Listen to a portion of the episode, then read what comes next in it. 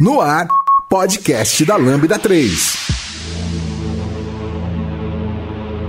Oi, eu sou Giovanni Bassi e esse é o podcast da Lambda 3 e hoje vamos falar sobre equilíbrio entre vida profissional e vida pessoal, também conhecido como work-life balance, né? A gente não achou um termo perfeito para português, então nós vamos traduzir ele ao pé da letra.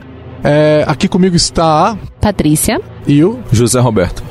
Não se esqueça de dar cinco estrelas pro nosso podcast lá no iTunes, porque quanto mais vocês apoiam e mostram é, o quanto vocês gostam do podcast, mais gente vai ficar conhecendo ele. Então, não deixem de avaliar a gente lá. E se vocês quiserem conversar mais com a gente sobre esse assunto, você também pode comentar lá no post do blog, é podcast.lambda3.com.br e também no Facebook, no SoundCloud ou no Twitter, ou se preferir ter uma conversa mais particular, você pode mandar um e-mail pra gente em podcast.lambda3.com.br.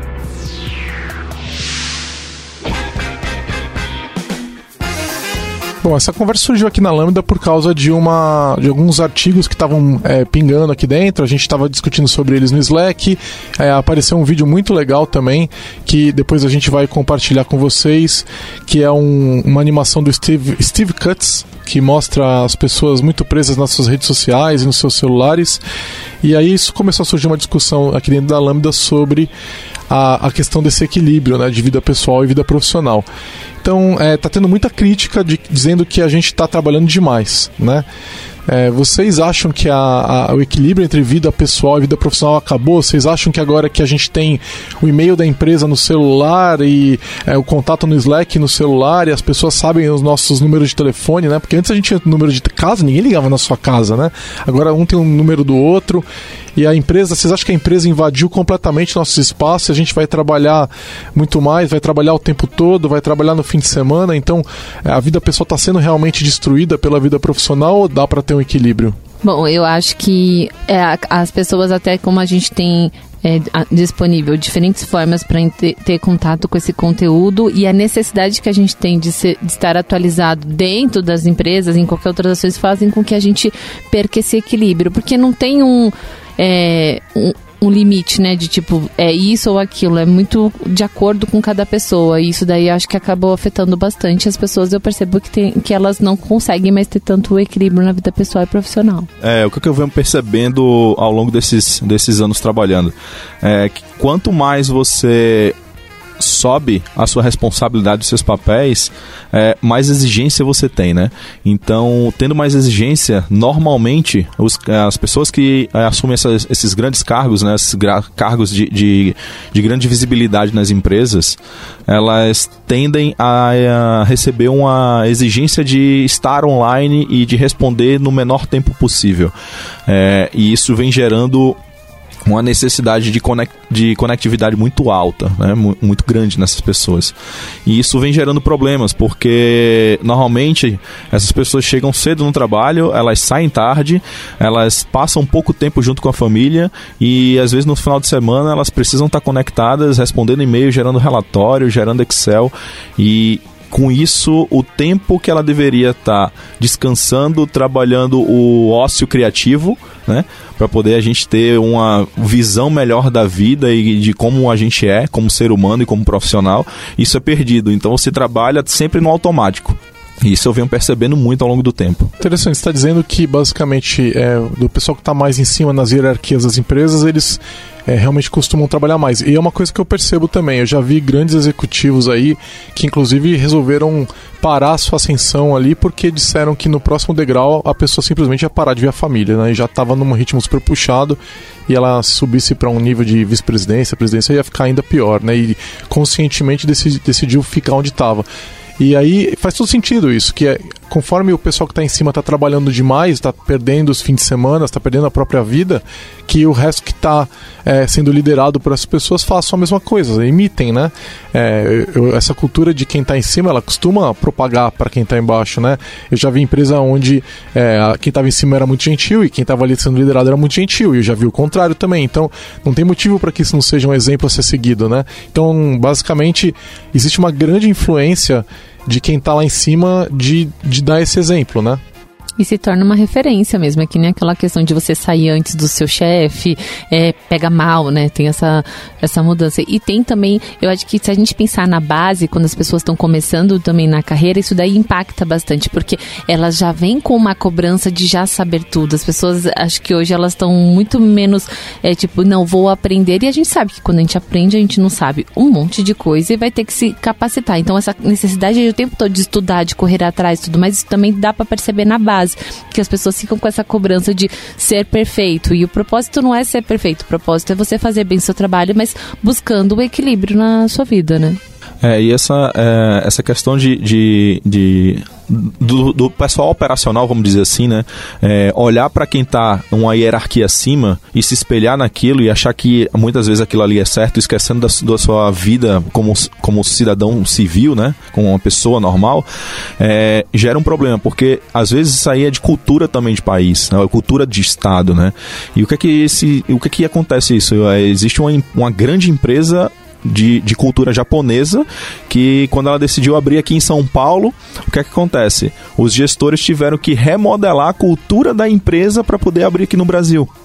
Porque os funcionários aqui no Brasil normalmente, né, é, tendem a sair ou depois ou antes do chefe, né, do, do seu chefe nessas empresas hierárquicas assim, né. É, e o que acontece aqui no Brasil ou o que acontecia na, lá no Japão é um desrespeito você sair antes do seu chefe. Então, eles tiveram que remodelar a empresa para trabalhar aqui no Brasil. Então, um, é, é, imagina se a cultura japonesa inteira fosse imputada aqui no Brasil. As pessoas iam começar, elas normalmente tendem a trabalhar mais, ela ia trabalhar muito mais baseado numa cultura que não é real aqui. Nessa, nesse modelo, enquanto o presidente da empresa não sair, ninguém sai, né? Ele tem que ser o primeiro a sair. É, é, uma coisa interessante, você contrasta com coisas que, por exemplo, a Semler, a, a Senko faz, né, do, do, Ricardo Semler, onde eles colocaram é, as pessoas em posições livres para que o gestor não saiba onde elas estão para não ficar controlando o horário. Né? É, então não dá para saber que hora seu funcionário chegou ou saiu né? E, e, e medir essa pessoa por isso daí, né? Porque é, na prática você está medindo a pessoa por, um, por, uma, uma entrega intermediária, não pelo resultado final dela do trabalho, né? Então, é, vamos, vamos levar para o nosso mundo de tecnologia, né? Em vez de, de medir a entrega do software, você está medindo se está passando teste, ou você está medindo se quantas linhas de código foram escritas, né? E não se o código é estável, se ele funciona, se ele consegue ser evoluído, que são de fato a, a, as métricas finais, né? E aí é, é, a, é a questão de você premiar esforço em vez de premiar entrega, né? É um grande problema premiar esforço porque vira uma competição de louco, né? Vamos ver quem se esforça mais até cair todo mundo exausto, né? Sim. né? Então a gente deveria focar mais nas metas e nas entregas. E aí a gente tem uma cultura que tem essa questão do esforço, né? Essa pessoa é esforçada, ela merece alguma coisa. Não, ela não merece nada por ser esforçada. O que, que ela está entregando? Né? A gente merece alguma coisa quando é esforçado quando a gente é pequeno, criança, né? Quando a gente é adulto, a gente tem que ser premiado por entrega, não por esforço, né? E aí a gente entra nessa espiral muito louca de empresas que estão nesse ritmo, né? E, e, eu percebo que é uma quantidade razoável de empresas, vocês não acham? Que trabalha empurrando Sim. os funcionários quase à exaustão desse jeito, e agora mais ainda por causa da tecnologia? que daí fica, ele fica totalmente disponível para você 100% do tempo, tanto por e-mail quanto por dependente da forma de mensagens que a empresa utiliza e tudo mais. Mas acho que sim, porque não é não usa essa lógica de entrega e sim dessa questão de estar lá, de, de, de ter esse envolvimento e essa questão hierárquica Estar impacta disponível. bastante. Exato. Você imagina, o WhatsApp, né, deve ser um inferno para uma, uma, dessas empresas, essas pessoas, porque as pessoas conversam por WhatsApp, né? E aí a pessoa tá lá no sábado, no domingo em casa com a família e vem uma mensagem do, do de alguém, né, da empresa, de um, alguém que pode ser superior ou não, mas está cobrando alguma coisa, perguntando alguma coisa. É, será que esse, esse funcionário, é, essa pessoa consegue responder no dia seguinte? Fala, não, agora é domingo, eu recebi aqui, amanhã eu respondo. Porque essa deveria ser a, a maneira correta, né? Às vezes acontece, e eu, eu, eu, tento me controlar. É, sendo sócio da Lambda, eu tento me controlar para não fazer contato com as pessoas no fim de semana, mas às vezes eu me lembro. Né? Putz, eu queria, né, lembrei de uma coisa e tal, vou mandar uma mensagem. Eu não mando nunca no WhatsApp, que é uma coisa muito imediata, manda no Slack, que é um canal corporativo, e fala assim: só para lembrar, não precisa me responder, a gente fala na segunda. Porque senão a pessoa te responde, ela fala, pô, o sócio da empresa tá me mandando uma mensagem, eu preciso responder. Então eu já falo, não precisa responder, hoje é domingo.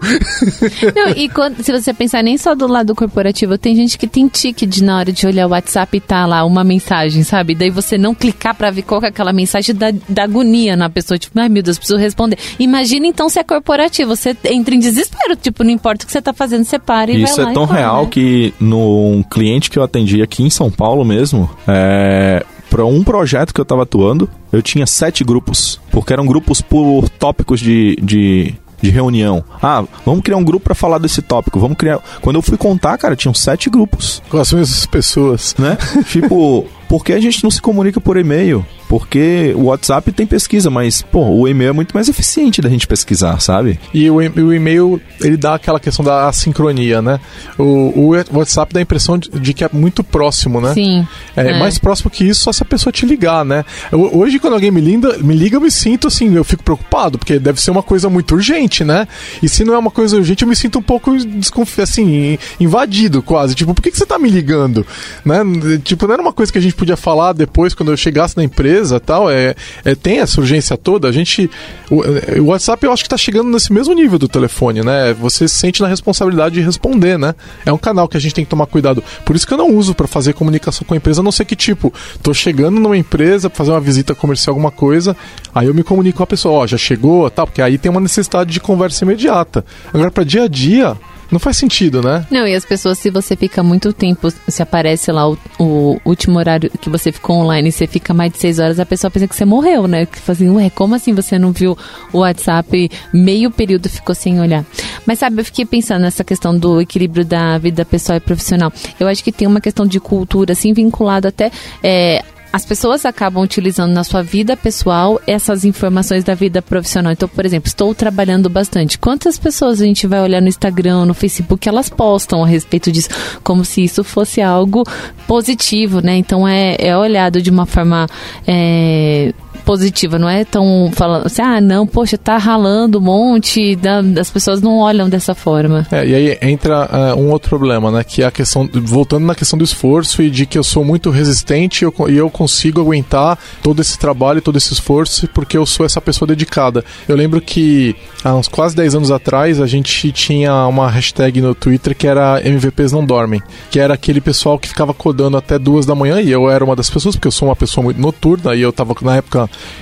era 10 anos atrás mesmo, então eu era, era consultor independente, então tinha dia que não tinha trabalho de manhã, então eu podia ficar até tarde e trocava o dia pela noite. Só que era o estímulo das pessoas que não dormiam, entendeu? Então, ah, eu durmo só 4 horas por noite, o resto eu fico codando loucamente. Cara, isso não é bom. Não.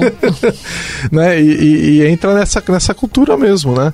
E aí é, é- isso conecta também com o que a gente falou antes, né? Da, do, do- de querer checar e manter tudo lido, né? Não conseguir deixar nada sem ler. E isso vai conectar com, a, com outro podcast que a gente já gravou, que soltou é, é, na, na- no final de outubro ali, que era sobre Fear of Missing Out, né? FOMO, né? Então que é, mas aí o FOMO ele é- não abrange só trabalho e vida pessoal, né? O FOMO é a necessidade da pessoa de estar sabendo tudo que está acontecendo, ela tá por dentro de tudo. Então, é, a gente não vai entrar mais nesse assunto, porque já foi é, bastante discutido aqui no podcast da Lambda 3. Então, quem quiser ter interesse, é, olha lá no final de outubro de 2016 que tem é, a gente discutindo mais sobre isso, né? Já deu as 5 estrelas no iTunes pro podcast da Lambda 3? Vai lá! Agora, o que, que acontece, né, quando a gente está com essa vida pessoal e profissional desequilibrada? Porque, olha só, eu, eu não tenho um padrão interessante, né? Então, se a pessoa ela não trabalha, se, é- se ela desequilibra pro lado da vida pessoal, então a pessoa que não tá buscando trabalho, não tá adulta já e não tá buscando trabalho tal, e tá buscando só curtir a vida tal, ela tá desequilibrada também, ela tá desequilibrada pro lado pessoal. E isso tem uma crítica social, né? Então, é vagabundo, é, é bom vivan, não, tá, não, não, não tem responsabilidade, vai ter toda crítica de todo lado, da, da pessoa, da namorada ao namorado, da, da, da família, da, né, dos amigos, vão falar, pô, mas você não vai se esforçar, você não vai. Então, isso existe uma crítica e aí tende a levar a pessoa a refletir. Só que quando a pessoa faz do outro lado, quando ela trabalha demais, talvez você tenha uma crítica do lado da família. Então, a, a, a, o marido ou a esposa reclamam do excesso de trabalho, que você não está em casa, etc. Mas tem muita gente que não é casada, né? Então não tem essa questão. E a pessoa não, não, não, não sofre uma cobrança de que aquilo não é bom para ela. Pô, você devia é, curtir mais sua vida, você devia passear mais, você devia fazer coisas que você gosta. Mesmo que você goste muito de trabalhar, né? Faça outras coisas, seja uma pessoa mais plural. Então, isso não gera um incentivo a, a, ao desequilíbrio, a pessoa que é workaholic, quer trabalhar ainda mais, esforçar ainda mais, até se você juntar de repente com uma pessoa que é, é mais ambiciosa, e eu não tô falando ambiciosa num termo pejorativo, tô falando uma pessoa que quer mais da sua própria vida, que quer, que quer alcançar mais, isso não é necessariamente ruim. Vocês não acham que isso pode ser um problema? Eu acho que sim, eu, pelo menos do que eu percebo desse contato com as pessoas nesse período, principalmente trabalhando com diferentes pessoas, eu sou da área de pessoas e trabalhando com diferentes perfis, eu percebo isso, porque como é bem, bem melhor aceito essa questão de você ser workaholic, de você estar tá dedicado, muitas vezes até mesmo a própria família, acontece de tipo, poxa, tá trabalhando bastante, ah, mas é com esse propósito, então parece que já que tem um propósito, logo você pode ter esse desequilíbrio. Acredito sim, se existem picos, ok, isso daí vai acontecer em todas as demandas de trabalho que a gente vai ter, vai ter momentos que você vai se dedicar um pouco mais, mas quando é plataforma de você ficar somente lá em cima e não ter uma alteração de você conseguir buscar esse equilíbrio de novo, eu acredito que isso acaba refletindo bastante. E isso é muito ruim porque daí vira uma desculpa e a pessoa simplesmente ela começa a cegar a respeito disso, porque ela não consegue dar uma visão é, completa a respeito de do que ela é, do que ela espera e ela foca somente no, no profissional. O que acontece na vida da pessoa quando ela faz isso? Em relação dos outros papéis, É. algumas elas é, simplesmente ficam lá estagnadas, né? Tanto da questão de amigos.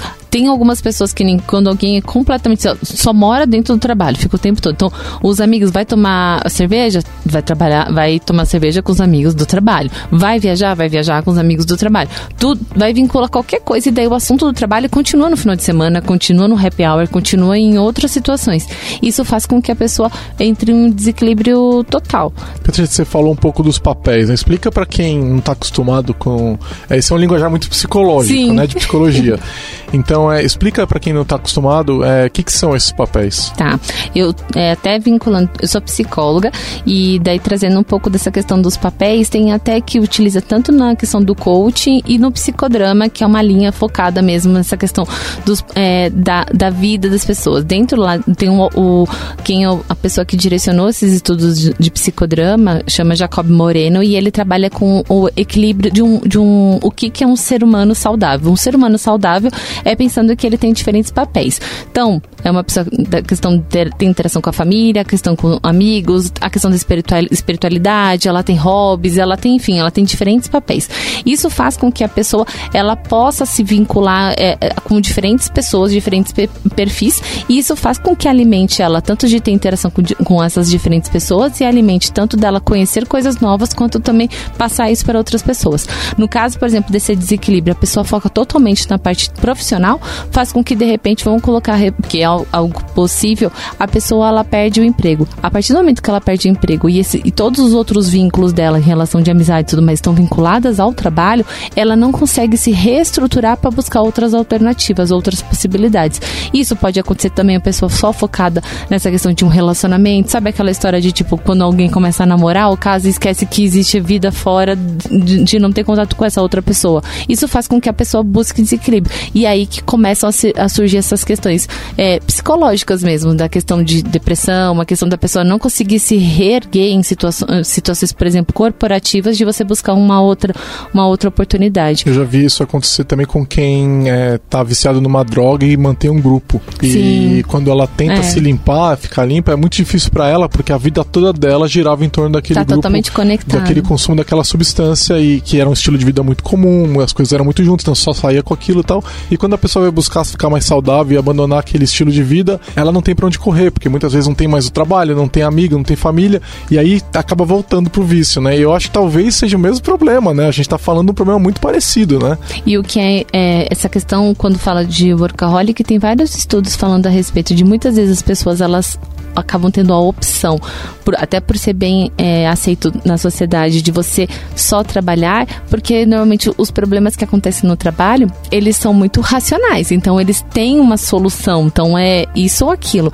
Se a gente pensar no lado emocional, na, na questão que acontece com as nossas relações fora, elas não têm uma solução, não tem uma verdade absoluta ou é tipo, é sim ou não, não tem esses extremos. Assim, né? Muito melhor isso, seria. Isso aí é, é engraçado porque os problemas são diversos, né? E aí eu posso citar um casal que eu conheço, também não vou dizer a localidade porque pode ser fácil de identificar, mas em que a pessoa, no caso a mulher, ela trabalha numa escola de idiomas, enfim, e ela trabalha e trabalha e trabalha. E o marido dela passa de segunda ou de domingo a domingo tomando cerveja com os amigos. Será que isso daí não foi um problema por, por o lado feminino, o lado da mulher só querer trabalhar e o, o, outro, o, lado, o outro lado do parceiro não identificar, não se é, encaixar naquele, naquele quadrado ali de workaholic e tipo, onde é que eu me enquadro aqui? É. Sem dúvida, aqui em casa, impacto. aqui em casa eu não me enquadro em nada, então eu vou buscar alguma coisa na rua, seja o que for. No caso é uns amigos, entendeu? O outro caso que eu me enquadro, e foi um exemplo e uma experiência que eu passei aqui em São Paulo, é que quando eu cheguei eu ouvi uma frase: "Não deixa São Paulo te colocar na roda, porque você vai rodar". E essa, e essa frase aí eu vivi na pele, porque eu passei a, a, a, incorporar o trabalho como sendo minha vida, incorporar as redes sociais, incorporar os grupos, os meetups, tudo que existia de informação eu queria estar tá, é, conectado. São Paulo te engole, né, cara? E aí, São Paulo de fato me engoliu. E isso prejudicou meu casamento, né? Chegou numa situação extrema em que eu tive que parar com tudo bruscamente, buscar ajuda de profissionais e etc. Porque a questão de ser workaholic que de você não se ver dentro da roda e girando com a velocidade da roda, te gerou um, uma série de problemas, né? E, enfim, tem outros casos aí que eu poderia passar a tarde citando aqui. Então, você simplesmente ser plural, como o, o Giovanni citou, e assumir vários papéis sociais como a Patrícia bem, bem colocou aqui, é importante, porque em Brasília, quando eu morava em Brasília, eu participava de clube de carro, eu participava de corrida de rua, é, eu ia ao parque praticar esportes, então eu tinha um final de semana muito bem definido. E durante a semana também. E eu estudava, eu não deixava de, de me atualizar. Quando eu cheguei em São Paulo, eu simplesmente esqueci de todo esse lado espiritual, de amizade, etc., para viver só o trabalho. Porque e hoje desconectou, né? Exatamente. Porque eu simplesmente olhei para aquilo dizendo assim: não, São Paulo é uma cidade big, né, gigantesca, e eu preciso é, estar no patamar dos profissionais daqui. Mas eu não preciso estar no patamar. Eu posso caminhar no meu, no, no, no meu ritmo e se eu conseguir chegar no meu ritmo sem, me, né, sem prejudicar a minha vida pessoal e profissional, que bom. Se não, eu vou ser uma pessoa que estou trabalhando normal, entendeu? Eu acho que isso ainda fica pior quando você trabalha numa área que você tem muita paixão, né? Porque isso se torna sua, o seu trabalho e seu hobby, né? E tem esse potencial. E eu, eu, eu percebo isso em mim também. Eu adoro programar, é minha vida, é o que eu mais gosto de fazer, talvez. É, é uma das atividades que eu gosto mais de fazer na vida. Se eu deixar, eu passo o fim de semana fazendo isso, né? Aí veio, vieram vários anos, né? E encontrar uma parceira que é, me ajudasse com isso e achar outras atividades que eu gostasse tanto quanto, né? Para que você possa desenvolver esse outro lado. E, esse, e, e, aí entra naquilo que você falou, José Roberto, que é a questão do ócio criativo, de que o nosso cérebro precisa também, né? De ter, de estar em contato com outras coisas para poder relaxar um lado e para poder. Então é a mesma coisa se você faz musculação para o mesmo músculo todo dia. Ele uma hora ele vai ficar cansado, ele precisa de descanso, né? É, e e para mim não é diferente o cérebro. O cérebro é, ele tem essas características também. E você começa a ficar muito cansado e produzir pior, né? Então esse equilíbrio é uma coisa importante. E aí passa muito por você encontrar atividades que você goste, porque se você é apaixonado pelo seu trabalho, por programar, pelo que for, e você você só encontra isso na sua vida, vai ser muito difícil você se desvencilhar do seu trabalho, né? Então, é, que, que outras coisas você gosta de fazer? Que esporte você gosta? Você toca um instrumento? É, o que, você gosta de fazer diria, com seus amigos? Eu diria que se a pessoa, se ela, se ela, pelo menos, ela conseguir parar na vida dela e dizer assim, putz, eu só olho para mim e consigo enxergar trabalho. Eu aconselharia essa pessoa a parar mais um pouco, respirar e dizer assim: eu imagino que alguma coisa de não conforme, né, de não conformidade social está acontecendo comigo, porque a minha vida não nunca foi trabalho, né? Minha vida foi escola, minha vida foi amigos, minha vida foi faculdade, minha vida foi bar, foi restaurante com pessoas que existiam ao meu redor, mas um dia passou a ser trabalho, mas trabalho foi um papel que você assumiu na sociedade. Né? E aí a gente vê, o, aí, além do mercado, né? então assim, a gente já falou dos problemas das empresas que pressionam, mas o mercado também impulsiona, principalmente em tecnologia que as coisas saem tão rápido, né? Então você ficou sabendo da última versão do Angular que saiu, José Roberto? Você ficou sabendo que ontem não sei o que foi lançado? Já pô, não fiquei sabendo, puf, desesperado. Aí entra no Fear of Missing Out com tecnologia que tem ligado ao teu trabalho, e de repente você ia sair no sábado fazer um piquenique com a sua esposa e fala, não, peraí que saiu um negócio aqui, eu preciso estudar esse troço, entendeu? É, é, ou, ou, até a gente que palestra muito tal, que tá muito em evento, né? Organiza três, quatro eventos ao mesmo tempo. E eu tava lembrando de uma outra comunidade que eu percebi que tem um lance de workaholic violento e é ruim, e não é da, da, da empresa de alguém te pressionando. Já perceberam como na, no mercado de startup as pessoas estão ficando malucas? É, pessoal, eu, eu vi essa recentemente, não lembro onde é que foi, de que o empreendedor é o novo rockstar, né? Todo mundo que é o pessoal mais novinho que tá caindo no mercado, não, quero criar uma empresa, quero empreender, quero ser o novo Elon Musk, quero ser o novo é, Zuckerberg. Como se os caras tivessem chegado lá do dia pra noite, né? Tiveram uma ideia que não, eles podiam, e né? E fosse simplesmente fácil, né? Eu vou abrir um CNPJ, vou chamar uma galera aqui que gosta de trabalhar loucamente igual a mim e vamos nessa que vai dar certo. Já né? ficou difícil quando falou vou abrir um CNPJ, mas, mas o, o, existe uma cultura de workaholic de total desequilíbrio entre vida profissional e pessoal nesse mercado de, de startup, né? Eu, eu entendo que o, o, a abertura de uma empresa vai demandar muito esforço, mas é, da mesma forma que eu falei negócio de não dormir, existe uma, uma coroação, né? É como se você pudesse, como se você fosse melhor porque você está desequilibrado pro lado do trabalho. É o nirvana, né? Você chegou ali, nossa, você é empreendedor. E parece que justifica tudo. Né? Então, é, não, tudo bem, eu estou fazendo isso porque eu estou abrindo uma empresa e é esse momento. E eu até entendo que existe um pouco do momento, né? E talvez realmente é, é, o, o, período de esforço adicional seja necessário. Eu bem sei porque eu passei por isso também, mas é, eu, não, eu, acho que tem que ter um limite, né? Ele é Vocês é pontual, ele é de acordo com um objetivo já pré-estabelecido, né? Mas eu acho que, linkando o que vocês dois falaram, acho que está vinculado uma questão de uma competitividade que você acaba tendo com o mercado e acaba sendo surreal, porque informação você vai ter a todo momento muito. Vai ter coisa que você vai saber e o Zé não vai saber e tá bom, mas a gente cria essa competitividade.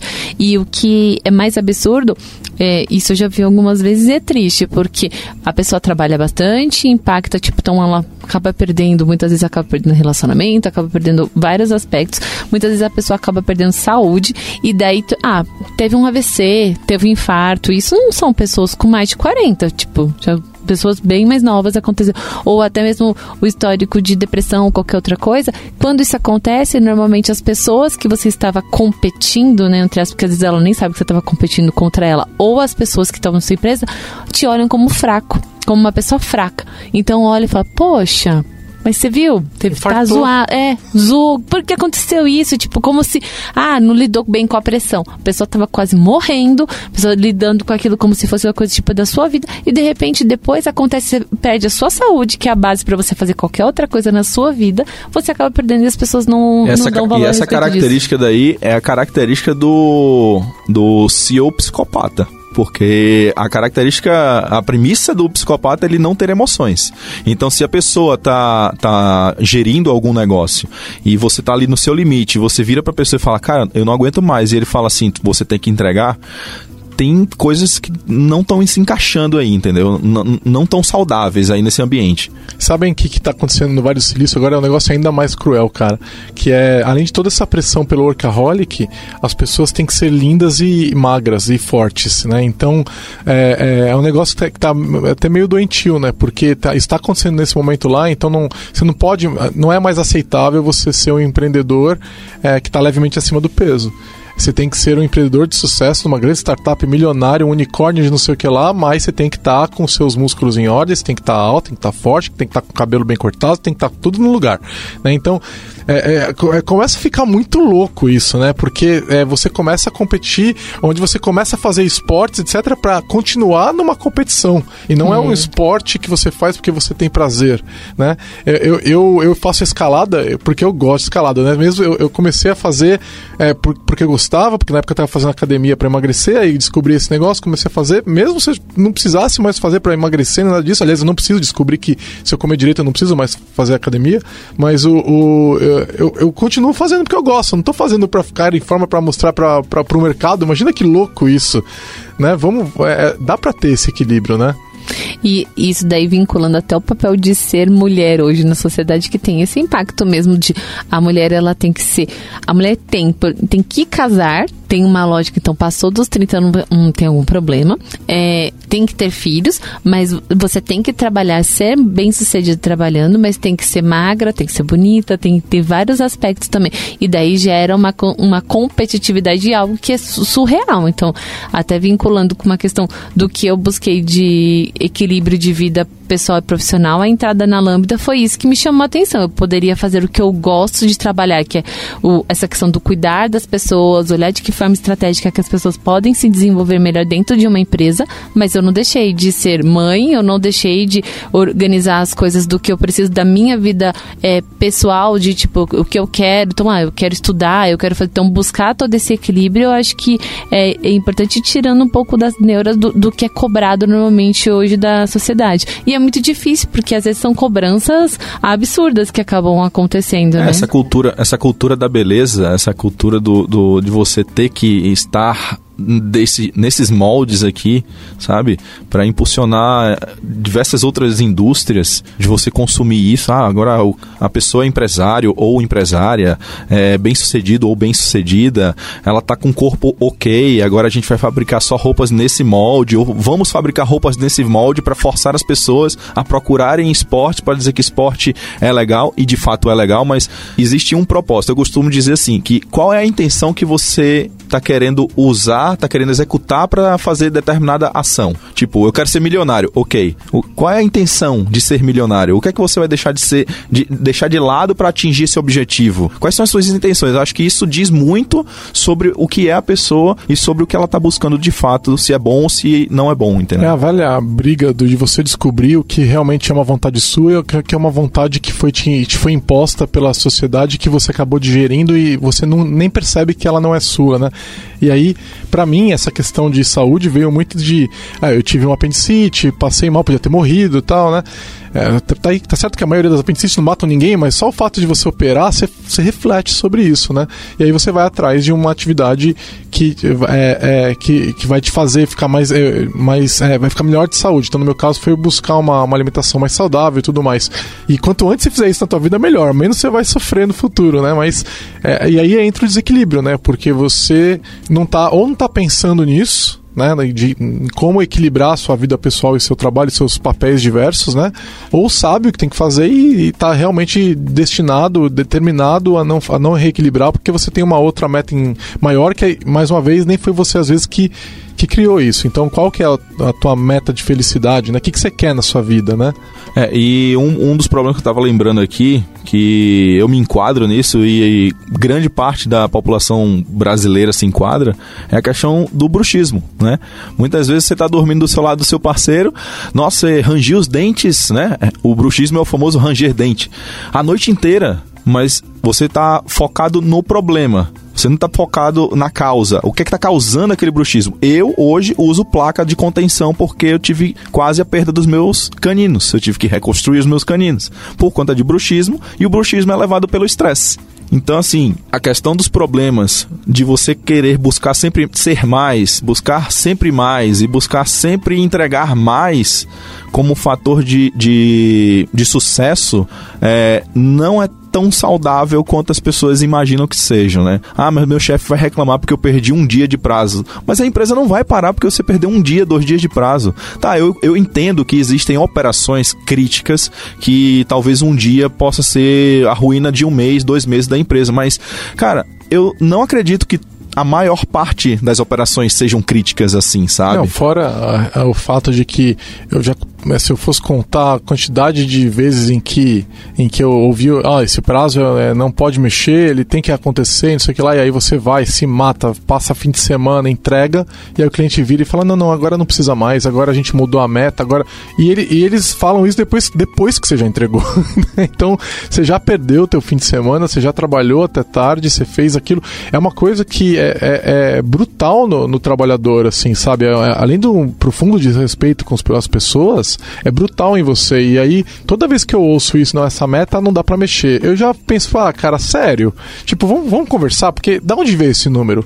Aí você começa a perguntar e você descobre que ele não veio de lugar nenhum, não tem nenhuma meta de negócio atrelado com aquela data, não tem nenhuma meta financeira. Aquilo lá alguém inventou um dia, ou alguém, sei lá, numa conversa qualquer, falou uma data que achava que dava, e aí o outro anotou, e agora aquela data tá valendo.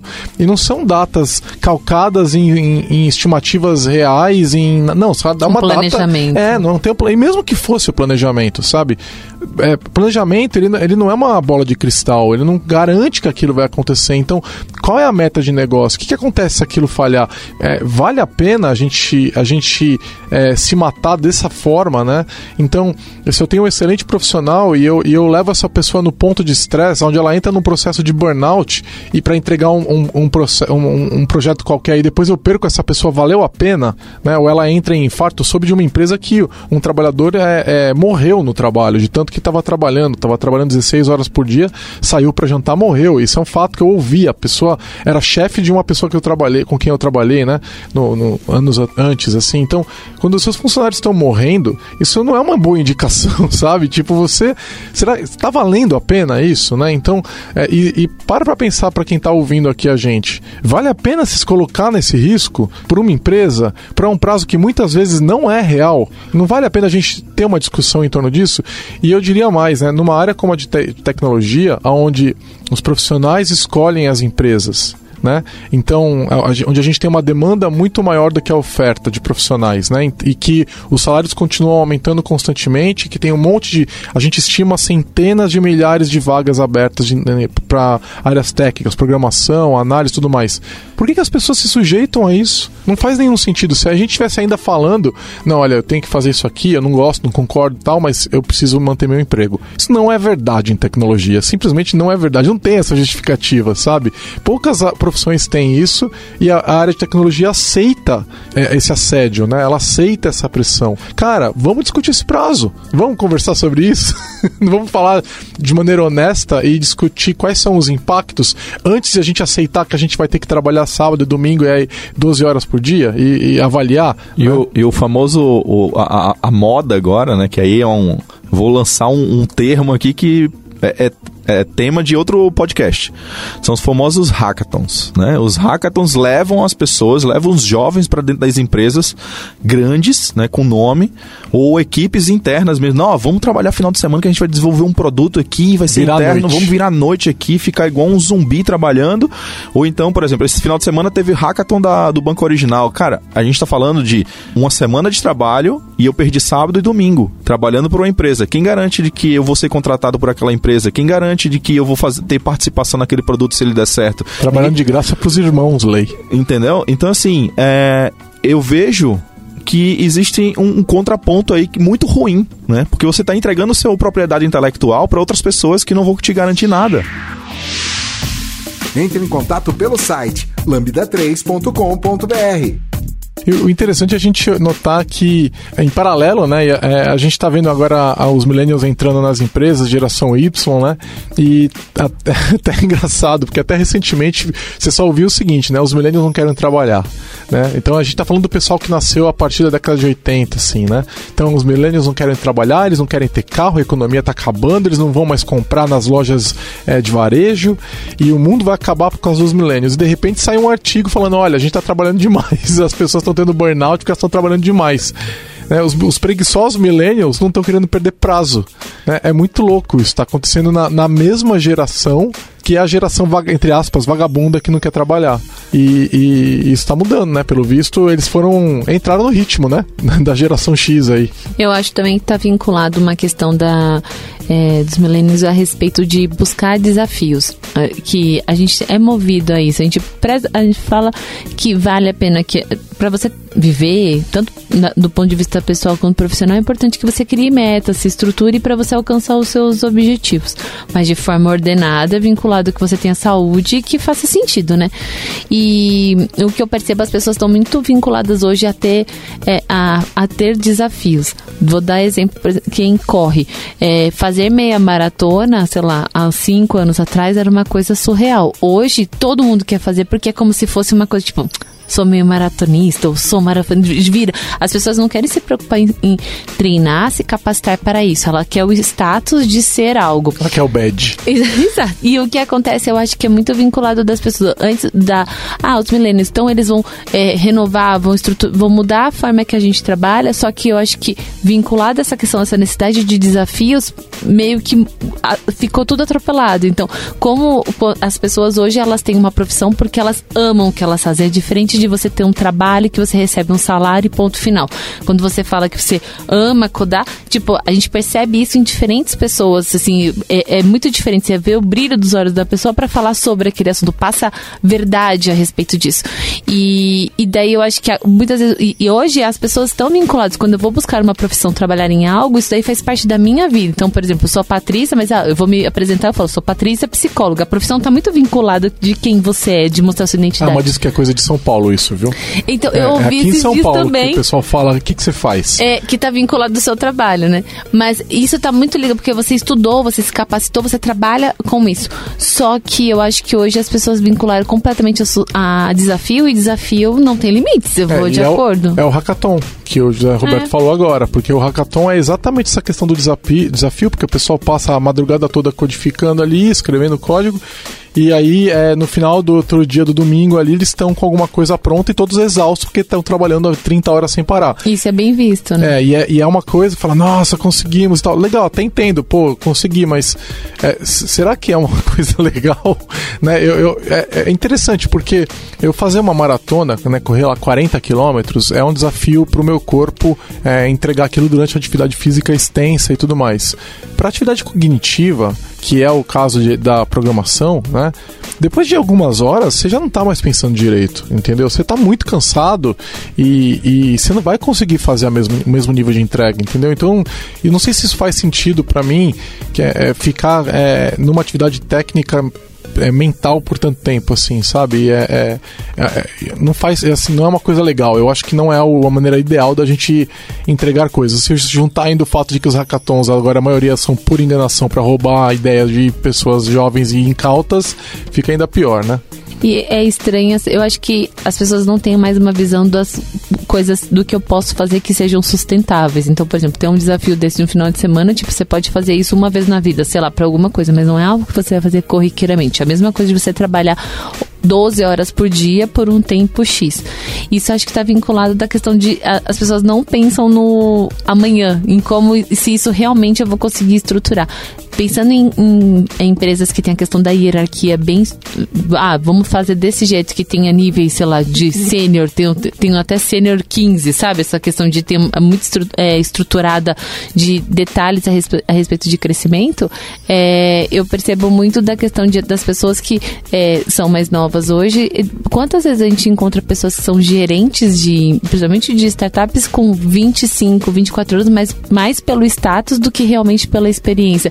Aí é, é uma questão de quando essa pessoa tiver 40 anos, qual que vai ser o cargo? O que, que ela vai estar tá querendo buscar se esse for o propósito do reconhecimento dela? Porque não, não é algo, não tem o CEO nível 7, sabe? Não tem um. Não, não, é, igual, muito... não é igual faixa preta, né? Exatamente. e como que vai fazer isso? E, então, às vezes, a, a, a, o que dá para perceber, e não há mal algum a pessoa, de repente, ela, ela é ligada a reconhecimento por conta de status, mas. E, e o status está vinculado a um cargo, mas tem, tem que ter algo que você consiga ver a curto curto, médio e longo prazo, principalmente se a gente pensar na questão de empresa, né? É, tem um fator muito psicológico aí. É, eu não sou da, da, área de psicologia, mas eu gosto de, de estudar e, e, e, ler algumas coisas, discutir também com a minha esposa é, sobre o fator da, da empatia. Você pouco pouco, é, vai ser pouco provável você, aos 20, 25 anos, se colocar no lugar do outro por conta da experiência de vida que você teve. Não estou dizendo aqui que todo mundo que tem 25 anos não passou por grandes experiências de vida, mas uma grande parcela dessas pessoas, desses jovens, eles não passaram ainda por todas as etapas de, de, de vida no âmbito profissional que ela consiga ser empática do ponto de vista de se colocar no, no lugar do outro para dizer assim: não, vamos sentar aqui, vamos conversar de forma racional. É muito, é muito é, é, é, prático. Ou pode ou não pode. Não, você tem que poder, você tem que fazer, você tem que entregar. Porque ele tem uma meta que alguém superior a ele, se for um gestor de 25 anos, seus 20 e poucos anos aí, pediu para ele entregar. Só que ele depende de uma equipe e ele não tem a empatia de conversar com as pessoas. E, e, e esse fator psicológico é o que faz muito startup quebrar, sabe? E, e, e tem, um, tem uma questão também que a pessoa com 25 anos ela tá com muita energia, né? E, e às vezes ela coloca a energia no lugar errado, porque ela consegue passar 12, 15 horas trabalhando. Eu lembro, eu fiz isso quando eu tinha cidade também, né? E às vezes ela não entende que não é todo mundo que tá com o mesmo pico de energia, né? As pessoas estão um pouco mais velhas, às vezes estão fora de forma, não estão se, se cuidando e a pessoa trabalha lá 8 horas, ela tá cansada, ela precisa ir embora, ela não vai conseguir ser produtiva por 10 horas, por 12 horas, né? E aí vira aquele me engana que eu gosto, onde a pessoa depois da oitava hora ela tá lá fingindo que tá trabalhando, você tá pagando a hora essa dela, mas ela não vai entregar nada.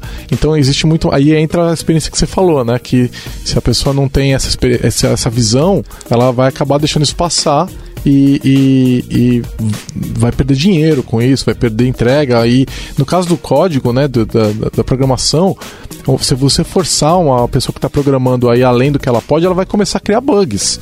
Então ela está trabalhando de forma negativa, ela está piorando o software que, que você está pagando ela para fazer. Então você perde a hora extra e você perde no código mal feito, né? Porque ele vai. Código mal feito é muito mais caro do que código não feito.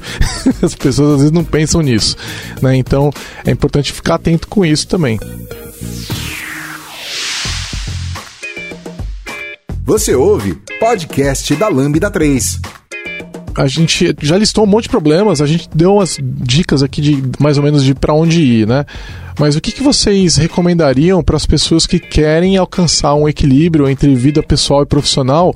É, e vamos tentar lembrar que tem pessoas em momentos de vida diferentes, né? Então, às vezes a pessoa que está lá nos 25 anos que a gente falou e está com todo um desafio profissional e está em momento de, mon de montagem de patrimônio e está né, tá querendo casar, quer comprar um carro, quer comprar uma casa, tem toda a ambição. É, e tem também a pessoa que está às vezes mais velha e está já com um filho, mais, um filho e que tem que pagar as contas e tá pesado e ela precisa trabalhar e ela entregar, às vezes tem medo de perder o emprego. Como que vocês veem uma forma da gente. Eu acho que não existe uma fórmula única, né? Mas como que, que, que, que a gente pode fazer para começar a alcançar esse equilíbrio entre vida profissional e vida pessoal? Eu acho que no primeiro momento é o se perceber, e não é papo de psicóloga, é simplesmente que se a gente não cuidar da gente, não tem ninguém que vai cuidar. Então, acho que às vezes conseguir é, mapear isso, e se não conseguir sozinho, muitas vezes você vai ter algumas sinalizações de alguém que, você, que mora com você, de amigos tudo mais, e às vezes é importante pedir alguma ajuda mais específica. Mas eu acho que vale essa questão é, de verificar o seu momento de vida e adequar a respeito disso. Acho que de quem está entre os 20 e 25 anos que tem essa energia energia é adequar, canalizar essa energia para ser algo produtivo e que não impacte em outros âmbitos da sua vida. Para quem já está no momento mais de buscar uma estabilidade profissional e buscando algumas coisas pessoais, é importante também buscar esse, esse equilíbrio. Mas eu acho que se perceber, é, por mais que isso daí seja muito, é, não é tão racional, né, fica muito abstrato falar, eu acho que faz todo sentido você conseguir mapear a respeito. Porque se você entra só no looping de acordo que aquilo que a gente fala de você vai olhar redes sociais, ninguém coloca o, as é, foto descabelado no, no, no, maior desgraça do que aconteceu na nossa vida. Todo mundo tá sempre no baita Lindo, do exato, e ainda tem os é. tem ainda os belos filtros que super ajudam. Ali é quase que um coisas. paraíso, né? Exato. E se você for isso, você cria uma competitividade com algo que não existe. Vou começar a postar foto minha descabelado, Patrícia. Por favor. Pra a gente, gente coloca... ter, a gente ter uma vida mais de mundo real aí, já Mostrar a vida como ela é. Eu tô tipo, cansado é direto e eu preciso postar essas fotos de mim, assim, eu de meia, programando Meia cansado. Furado, é, coisa. Não, olheira. E, e, as pessoas, e daí você fica olhando, acho que as pessoas elas vinculam muito de competir, então vou competir com algo que putz, não é de verdade aquilo. Foca em você, consegue olhar. Acho que quando a gente acaba competindo de uma forma saudável com a gente mesmo, a gente sabe que a gente tá em um nível tal e, e a gente espera que a gente cresça tal, é, de, sei lá, X%. A gente, a gente vai conseguir se organizar, mas é um, uma concorrência leal, porque é. é. comigo mesmo, então facilita bastante. Outro, um ponto interessante que eu, que eu andei percebendo, é, eu frequentei alguns é, centros espíritas e já li algumas filosofias indianas e outras filosofias mais universalistas, e agora com a questão do, do, do budismo e tal, eu, eu, leio, não pratico, mas eu leio, é, o se perceber. Existem alguns, é, alguns conselhos que as pessoas dão para você se perceber. É abstrato sim, como a Patrícia falou, mas existem algumas, é, alguns jeitos que cada um vai ter que encontrar o seu, mas o que eu encontrei para mim é tipo, é, coisa, é uma coisa muito simples. Quem de vocês já parou para perceber que vocês estão tocando seus próprios dedos? Ou que você tá sentindo o ar entrar pelo seu nariz e você tá é, respirando pela boca, sabe? Quanto de vocês pega no rosto de vocês para se sentir? Tipo, isso é se sentir naquele presente, naquele momento, sabe? É uma coisa muito simplória às vezes você pensar isso, mas é uma coisa que pouca gente se faz. E pouca gente para para se notar, mas nota que o outro tá mexendo no celular, que o outro empurrou a sua bolsa, que o outro tá chutando o seu pé no metrô, que o ônibus tá lotado, mas você não para para se perceber. Eu sei que é difícil fazer isso, não é fácil, né? Mas um, equilíbrio, um outro ponto de equilíbrio que a gente pode ter é eu aprender a dizer não. Dizer não é uma tarefa muito difícil. Ela não não é não é uma tarefa é, que tradicionalmente as pessoas fazem, porque Existe uma questão hierárquica nas empresas, tipo, eu não vou dizer não para o meu chefe porque ele pode me demitir. Né? É, o dizer não, existe um livro, Como Dizer Não. E você tem que aprender a dizer não às vezes, porque dizer não é saudável. Dizer sim o tempo todo não é saudável, porque você está abrindo mão do que é seu para o outro. Então você está deixando de viver a sua vida para entregar sua, um pedaço da sua vida, do seu tempo para outra pessoa.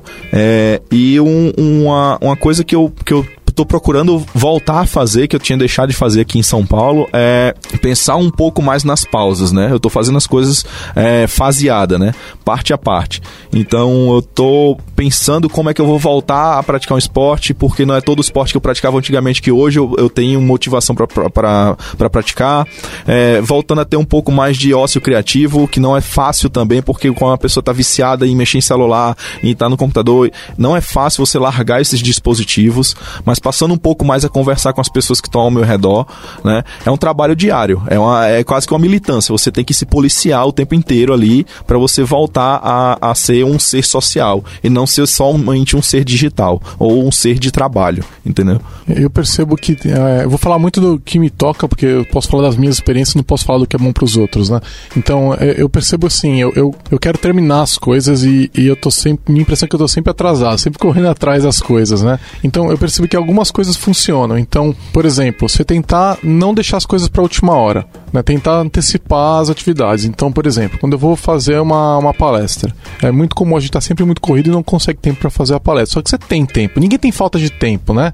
É, é, é uma questão de prioridade, né? Então, organiza as suas prioridades. Então, eu não vou deixar para apresentar, para montar uma palestra que eu vou apresentar amanhã, eu não vou deixar para fazer isso amanhã, eu vou fazer isso anteontem, né? Então, é, é, é vou atrás daquela informação, montar aquele conteúdo é, é, com alguma antecedência para que eu não, eu não fique sobrecarregado próximo daquilo. Então eu não vou fazer o projeto no último do projeto, eu vou fazer o projeto ao longo do mês que for me da, foi me dado para fazer o projeto. Né? Então isso ajuda a, a, a, a distribuir o tempo das coisas, é, distribuir as atividades dessas coisas que você tem que fazer ao longo de um certo tempo e deixar as coisas mais equilibradas. Outra coisa que tem me ajudado muito é lembrar que o, o mundo não vai acabar daqui a pouco. Então eu posso parar o que eu estou fazendo e terminar amanhã. Isso aí me ajuda muito, porque para mim a programação ela tem uma característica muito compulsiva, né? Então, se eu não parar de, se eu não deix, se eu deixar, eu programo até eu estar tá exausto e precisar dormir. Né? Então, é, é, é, uma questão de. Eu, lembro, eu falo assim: bom, o que mais eu quero fazer hoje no meu dia? Ah, eu quero ir para casa, encontrar minha esposa, sair para academia para escalar um pouco, quero passear de moto, quero passear de bike, quero fazer encontrar meu filho, quero fazer essas coisas. Legal, não, dá, não tudo no mesmo dia, né? Mas eu quero, eu quero assistir uma série nova no Netflix que saiu. É uma questão de você programar é. a sua semana ali, não, né? Não é só programar, não. Eu, eu falo assim, eu preciso me lembrar.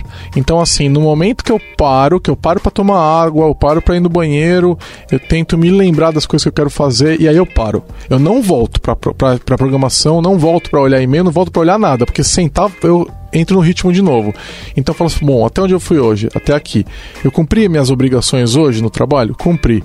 Então eu acho que eu vou parar. Eu acho que eu vou terminar por aqui e vou terminar essas outras coisas amanhã, né? Porque eu tenho que fazer outras atividades que também me dão prazer. Né? E aí entra aquilo que eu falei mais cedo. Você precisa encontrar atividades que te dão prazer, porque né, se você não está voltando para casa, você precisa pensar por que, que a sua casa tá tão ruim assim para você, né? Então, será que você tá com problema com, a, com a, o teu marido, com a tua esposa? Será que você tá com problema com... Você não tem nenhum esporte que você gosta de fazer? Você Com não tem nenhum pais, amigo né? com seus pais? Né? Você não toca nenhum instrumento? Você não tem nenhum hobby? Né? Você não, então, você gosta de dar aula? Por que, que você não vai dar aula? Ou eh, aprender uma coisa para ajudar os outros? Participar de um, de um programa de um eh, voluntário? Sei lá. Você não tem nada mais na tua vida que te dá alegria? Que você pode fazer depois do trabalho? Que a- toca num dos outros papéis sociais que você tem? Então, se você não tem essa vontade de ir embora, isso eu diria que é um problema. Então, você precisa buscar, primeiro, reparar esse problema e aí, então, você consegue pensar nessas coisas no final do dia. E aí você olha pra trás e fala, bom, hoje eu fiz essas coisas todas, então tá bom. É que tem dias que você não, não entrega muita coisa, né? Tem dia que você, assim, você passa o dia inteiro em reunião, parece, né? E, e não entregou muita coisa. Você ficou, putz, eu- todos os meus, meus backlogs ficaram parados hoje. Isso é horrível, né? E aí é pior, porque aí você fala assim, ah, então eu vou ficar só mais um pouquinho, só pra andar um pouquinho nesse projeto, só que você não pode fazer isso também. Você tem que lembrar, amanhã tem outro dia, o mundo não vai acabar agora e eu vou continuar isso aqui amanhã. E isso tem me ajudado a fazer isso, sabe? É juntar a, a, a- lembrança das minhas outras atividades com o fato de me lembrar de que amanhã o mundo não acaba daqui a pouco, né? Então fica a dica aí pra vocês. É um exercício mental que eu faço, talvez de repente ajude alguém que tá ouvindo. Podcast da Lambda 3. O que, que vocês fazem pra equilibrar a vida profissional e pessoal? Como que vocês equilibram a vida de vocês? É difícil, né?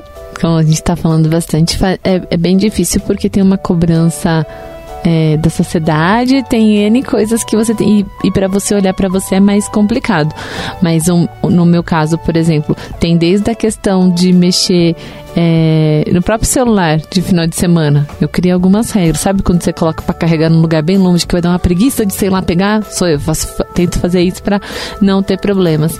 É, eu acho que essa questão de conseguir equilibrar de quando eu estou no lugar, eu estou nesse lugar fazendo isso. Então, Vivendo o momento. Exatamente. Então, não adianta nada você tá lá com a família e tá no WhatsApp ou tá pensando de putz, esqueci de pagar tal conta, putz, fiz tal coisa. Então, tem algumas coisas. Acho que é, eu uso muito calendário para organizar coisas automáticas, mensais, rotineiras que tem que fazer isso, eu tento fazer, porque se deixar, eu erro tudo, tipo, eu vou largando, ah, depois eu faço. Então, essa questão do procrastinar, às vezes parece que dá um, um conforto, mas é o conforto momentâneo que é tipo, cagada na certa. Vai ser caro, né? Exatamente, é, é bem zoado em relação a isso. E tentar planejar. Porque o que é mais absurdo, né? A gente não aprende a planejar quando é pequeno, assim, não é algo que ensina, quer seja da questão de uma educação financeira, quer seja na questão de que você tá, é, do que você quer fazer. Então, o deixar pra última hora, quem nunca deixou pra estudar no último dia, quem nunca, sabe, pra prova, são tantas coisas que a gente aprende desde a vida, da- na educação, assim, básica, que eu acho que a gente leva pra, Síndrome do estudante, vida. né? Não, É. não, amanhã eu consigo entregar esse E vai- exercício aqui pro professor. e vai barrigando. Eu acho que essa questão, eu tenho uma filha pequena, então de estar com ela, eu coloquei, acho que desde eu trabalhava numa empresa que ela ficava no período integral até quando ela tinha quatro anos. É, e depois disso eu vi uma mudança completa em relação do, da- do comportamento dela. Hoje ela tem sete. Então eu, eu já coloquei na minha cabeça e eu percebo isso. Ela só vai ter, tipo, ela teve seis anos só uma vez na vida. Por mais básico que pa- pareça, tipo, óbvio, ela vai ter sete anos uma vez na vida. Então eu quero. Não dá pra aproveitar tudo, não até porque ela tem a vidinha dela. Mas eu até brinco, eu falo assim, como assim ela conhece pessoas que eu não conheço? Mas tudo bem. Mas, tipo, tem existe Onde você aprendeu a falar isso? Exatamente. Mas, é, mas eu acho que essa questão do equilíbrio e de ser a Patrícia. Então, essa questão do que eu quero ser e várias coisas que eu tenho ideias, mas daí eu sempre coloco, eu vou conseguir fazer agora? Não vou, puxa, eu tenho lá, coloco no meu, na, na- na- meu caderno, né, de, então depois eu vou pesquisar a respeito, eu vou fazer a respeito, é, vou ler a respeito disso, mas tentando não fazer tanta cobrança. É muito difícil. Tem dia que eu fico desesperado, porque depende do mês, pelo existem volume de coisas, não tem como eu falar, ah, não, isso daí é super. Não, tem dia que eu tô enlouquecida. Não somos pessoas super resolvidas, né, Patrícia? Não, não, são pessoas reais, graças a Deus. E é estranho, né, a gente falar isso, mas a gente tem tanta dificuldade de entender que, tipo, não tem, não tem receita pronta para ninguém e a gente tem dificuldade de olhar pra gente mesmo. A gente consegue olhar pra vida do outro, que é uma beleza. Agora, olhar pra nossa e conseguir perceber isso, eu acho que é mais difícil.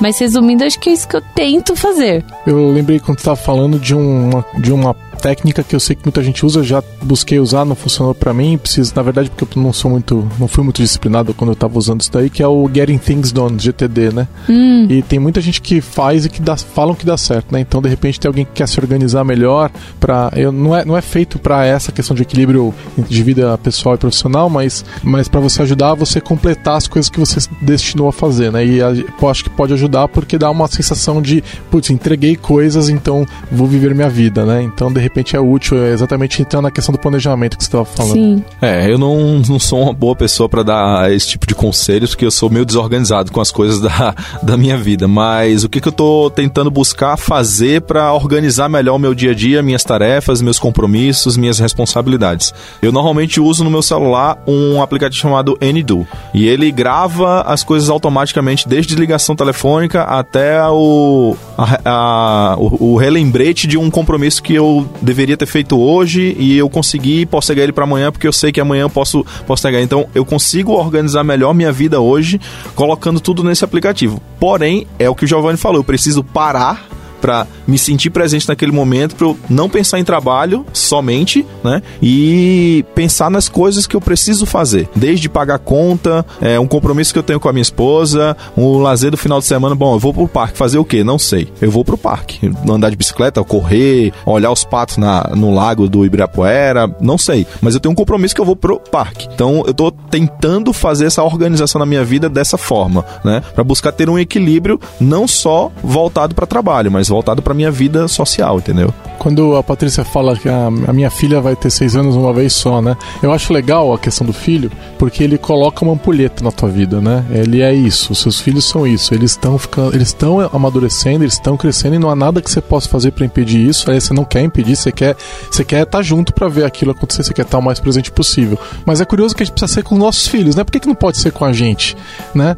Então, é, é, eu diria que a gente precisa, na verdade, valorizar mais o nosso próprio próprio tempo, né? E, e, e, não que o trabalho não seja uma valorização do, do nosso tempo, eu acho que é sim, eu acho que todo mundo precisa trabalhar, eu acho que é uma parte importante de quem a gente é, só que ele precisa ter equilíbrio, né? Então, é, sim, é importante você gerar valor, você ser parte de uma coisa maior, que geralmente uma empresa proporciona a gente montar times, entregar grandes se coisas. Se sentir útil para algo, Se sentir né? útil, mas não é a única coisa da sua vida, né? Então, vamos ver o nosso filho crescer, vamos, vamos nos desenvolver, né?